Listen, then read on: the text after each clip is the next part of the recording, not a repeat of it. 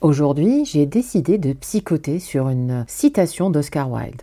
Soyez vous-même, les autres personnalités sont déjà prises. Soyez vous-même, qu'il dit. Sauf que pour plusieurs personnes, mon moi-même ne me plaît pas. Mon moi-même est nul. Mon moi-même, je le déteste. Mon moi-même est une fraude, un imposteur. Je ne suis personne. J'ai pas le droit d'être ici. Ce n'est pas ma place. Les autres sont tous plus beaux, plus riches, plus heureux, plus intelligents, plus accomplis, plus cultivés, plus forts, plus chanceux, plus attrayants, etc., etc. À travers cette citation que j'affectionne, parce qu'elle résume merveilleusement l'objectif ultime à atteindre pour chacun, qui est d'être fidèle à soi, j'ai envie aujourd'hui de vous parler d'un mécanisme psychique, d'un état d'esprit, un mindset, que nous retrouvons dans plusieurs troubles. Le sentiment ou complexe d'infériorité, ou encore syndrome de l'imposteur, comme on aime le nommer aujourd'hui, qui bien sûr varie à des intensités diverses et variées, qui va de je ne suis pas à la hauteur, les autres sont de toute évidence mieux que moi, plus beau, plus impeccable, parfait, etc., à je suis une sous et je ne vaux rien dans ces intensités les plus fortes que nous retrouvons dans la dépression, par exemple. C'est un symptôme transdiagnostique, donc, c'est-à-dire qu'on va le retrouver dans différents troubles psychologiques et psychiatriques, qui peut aller des comportements passifs et agressifs d'ailleurs, et ou agressifs, jusqu'à des troubles comme l'anxiété sociale, en passant par la dépression dans tous ses états, entre autres réjouissances. Se sentir inférieur aux autres est un vrai problème de société, devenu encore plus dramatique avec la suprématie de l'image et son mécanisme cognitif. Dans cette vidéo, je vous partage comment on peut s'en défaire en 5 points. Dans des temps anciens qu'on espère ne plus jamais revivre ni revoir, quand vous étiez un esclave, vous étiez convaincu sans aucun doute possible que vous étiez inférieur. Certes, vous fantasmiez d'être libre, mais l'impuissance apprise euh, depuis le jeune âge vous démontrait par la réalité de votre environnement que vous étiez d'une classe inférieure. Aujourd'hui, nous sommes nés dans la modernité et la pseudo-liberté avec des parents qui nous ont désirés et aimés, mais beaucoup d'entre nous ne se sentent pas à la hauteur ou se sentent inférieurs, se comparent. Comment ça se fait? 1. Une récente épidémie de perfectionnisme qui connaît des scores jamais atteints dans le passé est en cours. 2. Le dénigrement évidemment, les maltraitances, les abus, traumas dans l'enfance, ce n'est ni nouveau, ni en voie de disparition malheureusement. Et en trois, vous avez la surprotection des enfants. Oui, la surprotection. Sans trop rentrer dans les détails, je vais brosser très grossièrement un tableau général de ces causes. Tout d'abord, le perfectionnisme. Dans notre monde moderne, la connaissance a augmenté. Les moyens d'accéder à la connaissance ont aussi augmenté. Aujourd'hui, il suffit de 5 secondes, certains disent 3, mais on ne va pas chipoter, pour qu'une information fasse le tour du monde. Donc, nous savons ou croyons savoir beaucoup de choses. Et de ces connaissances naissent hélas des il faut, on devrait, je dois, il faudra, etc. etc. À titre d'exemple, euh, ben la médecine a évolué et donc il faut être mince pour être en bonne santé. Il ne faut pas boire ou manger tel ou tel aliment. On doit être bon à l'école pour avoir un bon métier. Bon, ça c'est pas très sûr. Il faut être heureux, par exemple. Autant d'injonctions qui nous dirigent vers un perfectionnisme, hélas, morbide. Ces connaissances qui, au lieu de nous aider dans notre quotidien, eh bien, finalement nous accablent. Mais est-ce que cela est étonnant? Non, puisque l'être humain est un être cognitif, c'est-à-dire qu'il est capable de maîtriser la connaissance, mais il est dépourvu de sagesse. Raison pour laquelle il souffre même quand il acquiert le savoir. Et tous ces idéaux du monde moderne, on les internalise et cela se transforme en exigences élevées à atteindre. Et le plus tragique, c'est que nous les transmettons sans même nous en rendre compte à nos enfants. Le niveau d'exigence du monde moderne est excessivement haut.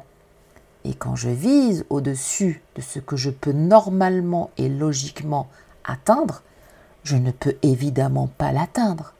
Et comme je ne l'atteins pas, eh bien je suis forcément nul. On grandit, l'enfant grandit, et ce sentiment d'infériorité s'est plus ou moins renforcé en fonction des expériences de vie, que nous avons eue et par, hélas, la comparaison assez naturelle aux autres, ou plutôt à ce qui se voit des autres. En deuxième lieu, il y a la maltraitance et les abus. Alors je m'attarderai pas sur les abus, maltraitance et traumas. Chacun comprendra l'évidence de se sentir inférieur aux autres quand toute son enfance on a été insulté, délaissé ou abusé. On se sent différent et pas dans le bon sens du terme.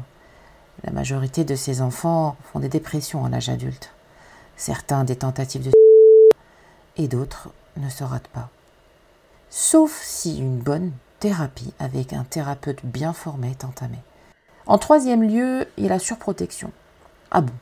La surprotection peut donner un sentiment d'infériorité. Eh bien oui. Un enfant qu'on a surprotégé, à qui on a coupé la viande jusqu'à ses 10 ans, qu'on a empêché de pleurer ou d'être frustré quand il a eu des frustrations de son âge, proportionnelles à son âge et à ses possibilités, à ses émotions d'enfant, autrement dit qu'on a protégé de ses propres émotions par crainte qu'il soit traumatisé, et oui, il y a ce genre de croyance parmi beaucoup de parents. Et bien cet enfant grandit en voyant ses parents faire tout à sa place. Et un enfant qui ne sait pas faire va grandir avec le sentiment de ne savoir rien faire. Il doute de lui en permanence, ne sait pas gérer ses émotions parce qu'il n'a pas appris à les gérer. Il se sent incapable au lieu de progressivement développer un sentiment d'auto-efficacité. Depuis le début de cette vidéo, nous parlons d'un sentiment d'infériorité. Un sentiment d'infériorité. Parce que justement, un ressenti ne reflète en aucun cas la réalité des choses. Je me sens nul n'est pas égal à je suis nul, de façon prouvée. Je pense à l'exemple de cette jeune patiente de 14 ans qui obtient régulièrement un bulletin d'or et qui continue à penser qu'elle est nulle et bête ou à cet étudiant central qui, lui, a carrément majoré à l'examen de passage et continue à penser que c'est un hasard et qu'il est inférieur aux autres étudiants, malgré toutes les preuves du contraire. Ce que pensent ces personnes est une fausse représentation de la réalité, une réalité pourtant factuelle. Un sentiment d'infériorité est donc totalement cognitivo-émotionnel. Et qui dit cognitif dit qu'il est appris, c'est-à-dire que nous ne sommes pas nés avec. Et la bonne nouvelle est que tout ce qui s'apprend peut se désapprendre. Et qu'est-ce que ça veut dire cognitif? C'est très simple. Ça veut dire que bah, chacun d'entre nous est marqué par son histoire familiale, personnelle, environnementale, culturelle, bah, qui laisse des traces dans nos esprits et engendre des pensées inconscientes, qu'on appelle cognition ou pensée automatique. Et cet ensemble de cognitions, c'est ce qui va constituer notre façon de voir et analyser ce qui nous entoure, c'est-à-dire les lunettes avec lesquelles on regarde le monde et avec lesquelles on vit le monde. Autrement dit, le logiciel avec lequel on interprète le monde. Et chacun a le sien. Je vous laisse imaginer les incompatibilités qui peuvent en découler. Donc la personne qui souffre d'un sentiment d'infériorité, est inconsciemment en train de se comparer. Et notre société moderne et, ultra connectée, truffée d'images en tout genre, ne peut qu'avoir un impact encore plus grand sur nous. A fortiori pour les plus jeunes d'entre nous, quand le cerveau n'a pas atteint sa maturité complète, c'est-à-dire vers les 25 ans. Oui, le cerveau termine sa croissance à 25 ans. Imaginez l'impact du contenu des internets sur des cerveaux incomplets. Et ce n'est pas pour jeter la pierre aux internets, parce que derrière toute innovation technologique, il y a du bien et du très bien même, et du moins bien, du mauvais, voire du mal. Nous avons donc toute cette fâcheuse et habituelle tendance à la comparaison. Et ça va de mon voisin a une voiture plus grande que moi, mon frère a fait un trip en Australie alors que moi j'ai jamais pris l'avion, c'est pas juste. Cette célébrité que je suis sur mon téléphone a plus de poitrine que moi, ou alors que lui, il a des six packs bien apparents et que moi, bah, je ferais mieux de ne pas me mettre en maillot cet été. Ça va de ça à je suis nul, incapable, et même que je suis une merde, voire une sous-merde comparée aux autres. Les médias et les internets font parvenir jusqu'à dans nos poches, entre nos mains, autrement dit dans nos cerveaux, 24 heures sur 24 au fond de nos chambres, dans notre intimité, à toute heure du jour comme de la nuit, à des cerveaux jeunes, pas finis, le succès, la beauté quand elle n'est pas retouchée, la richesse quand elle n'est pas simulée, le talent de personnes dont nous ne voyons que ce que l'image veut bien nous en dire. Nous n'avons pas une vue réaliste de leur vie. Nous ne savons pas le prix qu'elles payent pour être derrière nos écrans et quels problèmes et soucis elles rencontrent tous les jours pour donner justement cette image de succès. Nous sommes invités à les voir comme des gens heureux. J'irai jusqu'à dire que nous fantasmons leur vie à partir d'images prises à un instant T d'un bonheur mis en scène. Vous allez peut-être me dire non, il ne l'est pas. T'en sais quoi? C'est peut-être vrai. Oui, il peut être vrai à l'instant T, comme il l'est pour nous tous à un moment M ou un instant T. Nous avons tous vécu et nous vivrons encore des instants et des moments où nous serons souriants, joyeux, l'air heureux. Et je dis l'air heureux à dessein parce que nous faisons trop souvent la confusion entre la joie et le bonheur. Nous sommes donc euh, volontairement ou involontairement soumis aux images de joie. Sauf que ces moments de joie, de réussite, que nous voyons massivement sur nos smartphones, réseaux sociaux, télévision, publicité dans la rue, etc., finissent par nous donner l'impression, l'illusion que c'est du bonheur.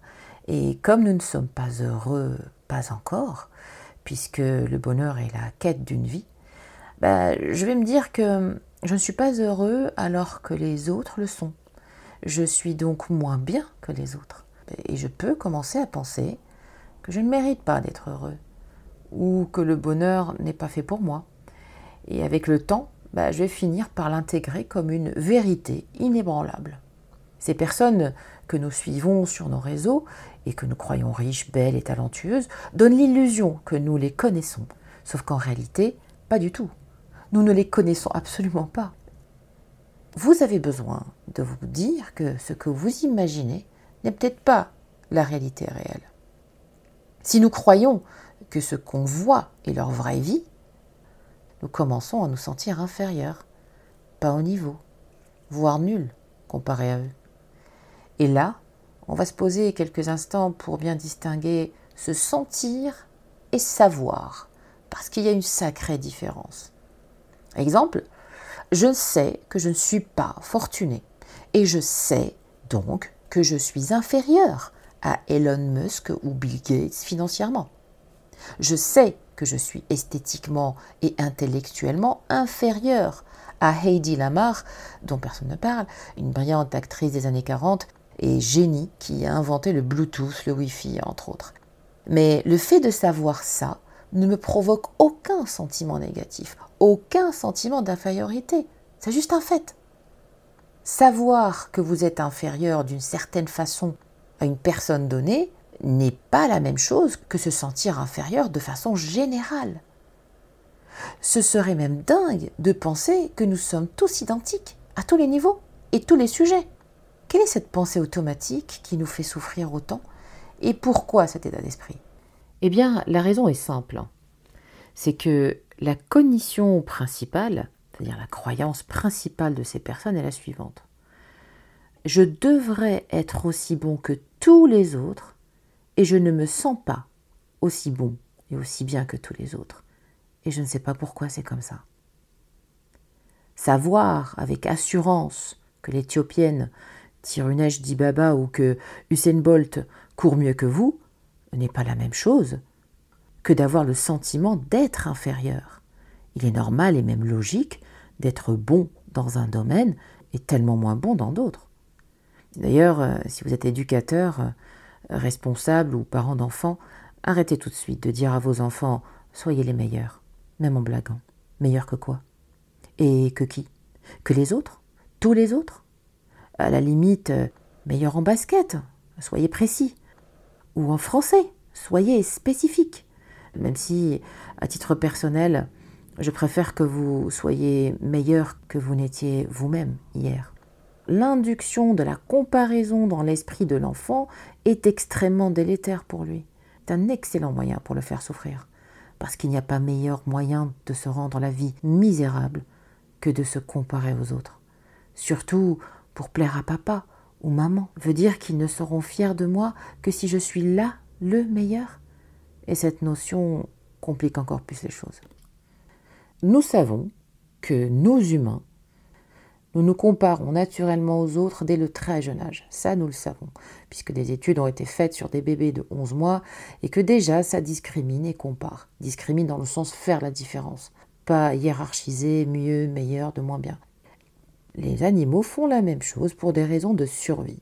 Cela permet de faire la différence entre ce qui est amical de ce qui est hostile. Normal. Je veux que tu sois la meilleure. Cette phrase va finir par créer ou simplement nourrir ce complexe d'infériorité euh, déjà existant.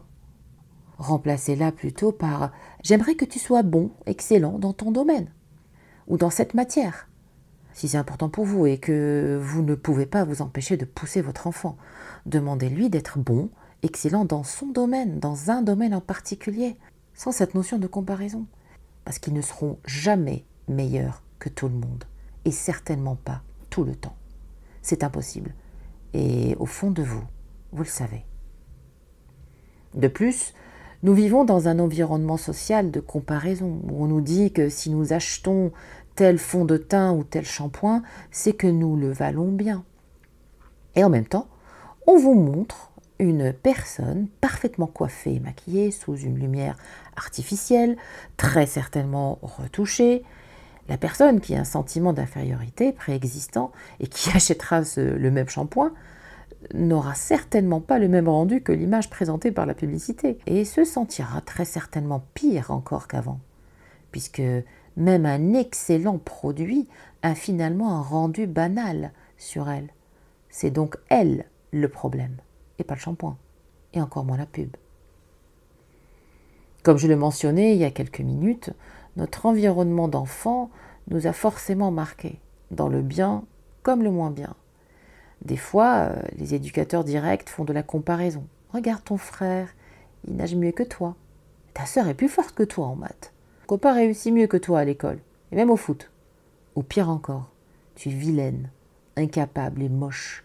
Tout le quartier se moque de toi, toute l'école se moque de toi. Et là, en termes de maltraitance, il y a du level.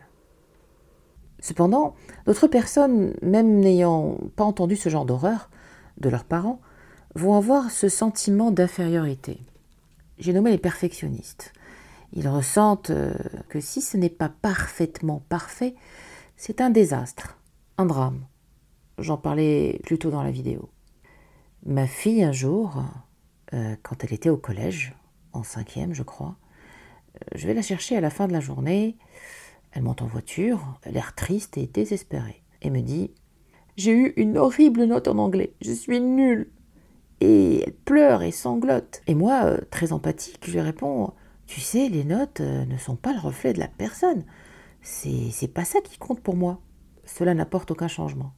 Du coup, je me dis qu'elle a dû avoir un zéro ou un 2 sur 20, j'en sais rien. Qui n'était pas de ses habitudes, effectivement, et qui pouvait expliquer son attitude. Je continue. Tu sais, ça arrive d'avoir une très mauvaise note de temps à autre. Tu vas pas en mourir, hein Mais rien n'y faisait. Et là, je suis intriguée et je lui demande Combien as-tu? Eu Elle me fait alors une réponse qui m'a laissé sans voix. 19,5, me répond-elle. Sur 40 dis-je interloqué. Non, sur 20. Et elle éclate en sanglots. C'est ça, l'archétype du parfait perfectionniste. J'ai 20, c'est la norme. J'ai 19,5, c'est une catastrophe. J'ai eu alors un comportement de comportementaliste choqué.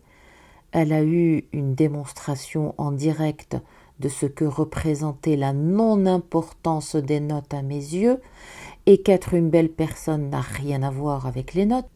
Fille de psy oblige, je vous en reparlerai lors d'une FAQ ou d'un atelier psycho dans, dans le futur proche.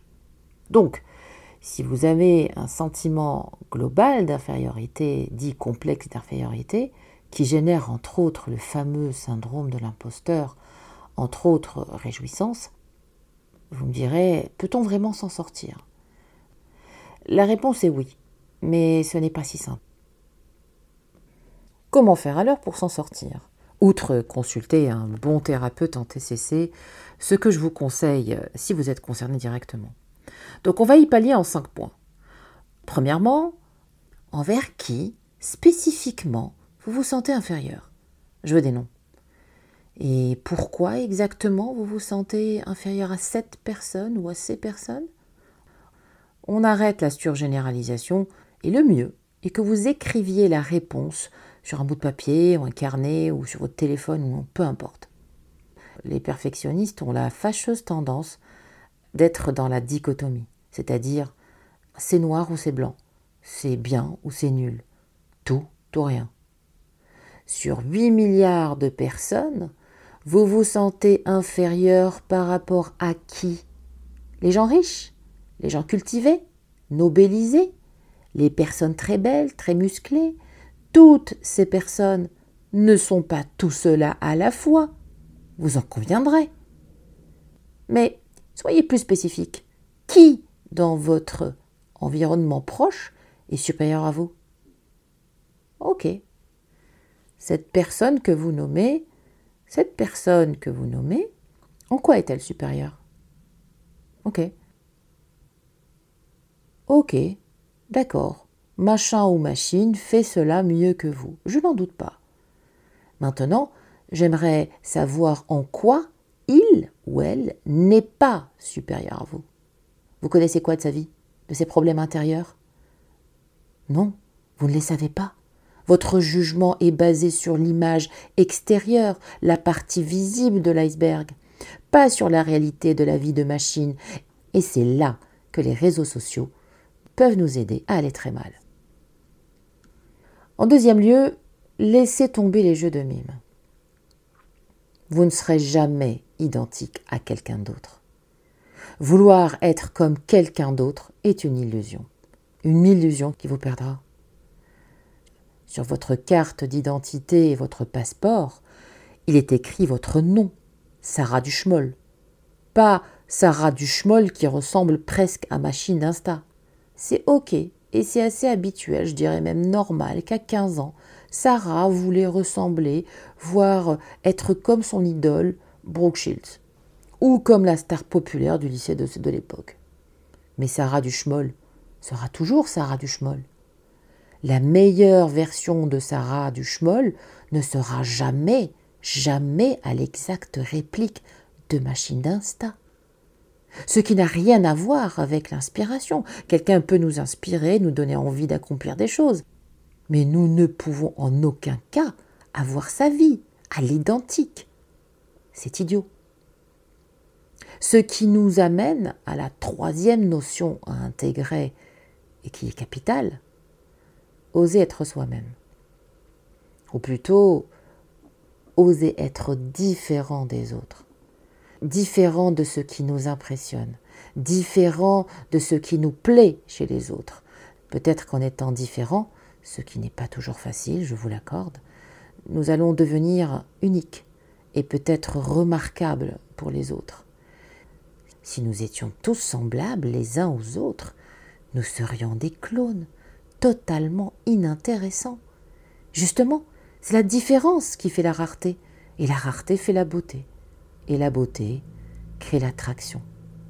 Et je ne parle évidemment pas de la beauté physique.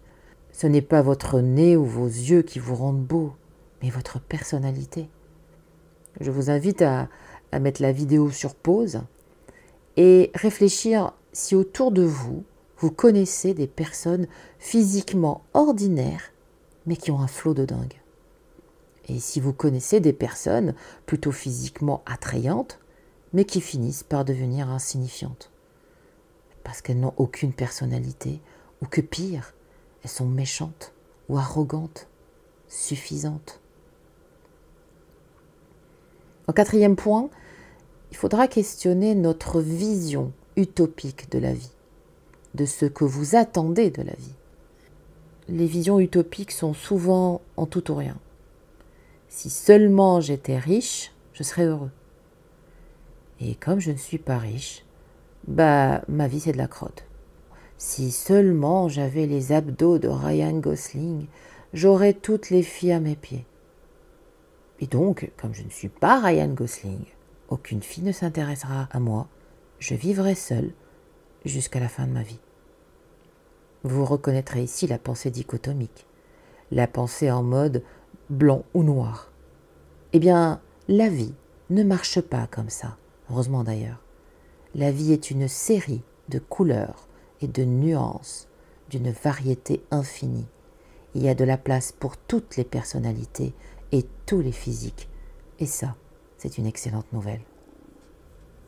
Ce qui n'interdit pas de travailler à essayer de créer de la richesse. Ce qui n'interdit pas de soigner son alimentation, travailler son corps, en faisant régulièrement du sport par exemple. Euh, parce que ceux qui sont riches et qui ont des abdos ne sont pas tous nés comme ça. Et telle ou telle célébrité, bah, il a travaillé dur pour avoir ce corps.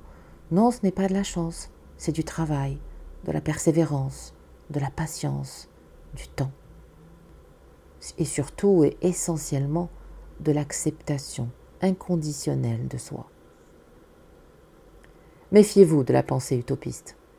Je rappelle que le mot utopie vient du grec utopos, qui veut littéralement dire en aucun lieu. En aucun lieu veut dire qui n'existe pas dans la réalité. Veut dire que votre recherche et votre attente est vaine et qu'elle vous mènera à la déception, à la tristesse, voire au désespoir. Sortez de l'utopie, sauf pour un livre, une série ou un film, en vous disant bien que c'est une fiction. En dernier et cinquième point, posez-vous cette question. Qu'est-ce qui vous ferait sentir aussi bien que les autres? Si vous pensez que le nez parfait vous fera sentir moins inférieur, oui, peut-être. Mais ça ne durera qu'un temps, puisque vos cognitions, elles, n'ont pas changé. La façon de penser profonde dans votre inconscient n'a pas changé. Je vous rappelle l'histoire du vilain petit canard. Vilain dans l'histoire, voulant dire moche et disgracieux, puisqu'il vivait avec des canards et qu'il ne leur ressemblait pas du tout. On connaît tous ce conte d'enfant plein de bon sens. Et si vous ne le connaissez pas, je vous invite à le lire. Empruntez-le à la bibliothèque de votre commune au rayon enfant. Il fait maximum 10 pages, écrit en très grand. Nous connaissons donc la souffrance et la tristesse de Petit Canard. Il s'est efforcé à nager comme les autres, à manger comme les autres, à dormir comme les autres, sans jamais y arriver. Et il se sentait très mal d'être si différent, notre petit canard. Son seul rêve était de ressembler à l'identique aux autres canards. Je fais volontairement abstraction du fait qu'en plus il était raillé, moqué par les autres. Ses frères et sœurs canards se payaient sa tête, sa mère le trouvait horrible. Le harcèlement et le jugement des autres sera l'objet d'une autre vidéo. Notre vilain petit canard aura donc tout fait pour réussir à devenir un canard. Mais il n'a jamais pu l'être. Puisque ce n'était pas sa voie, ce n'était pas son chemin. Il n'aurait jamais réussi à devenir un canard, quoi qu'il fasse, puisque c'était un magnifique et superbe signe. Vous êtes peut-être juste au mauvais endroit, ou avec les mauvaises personnes. La bonne question à se poser serait que puis-je faire pour être la meilleure version de moi-même? De moi-même, ce qui veut dire aussi que je serai très certainement différent des autres, puisque les autres ne sont pas moi, et que je ne suis pas les autres, bien que je sois les autres pour les autres. Soyez vous-même, les autres personnalités sont déjà prises. Ce que Oscar Wilde dit est que si nous cherchons à être quelqu'un d'autre que nous-mêmes, nous ne serons qu'une copie, une copie de mauvaise qualité d'ailleurs, puisqu'il est impossible d'être quelqu'un d'autre, autant être soi-même. Il en a parcouru du chemin ce faux canard, avant de devenir un magnifique cygne. Et peut-être euh, êtes-vous vous-même ce beau bébé cygne qui cherche désespérément à devenir un canard? Je vous laisse psychoter là-dessus.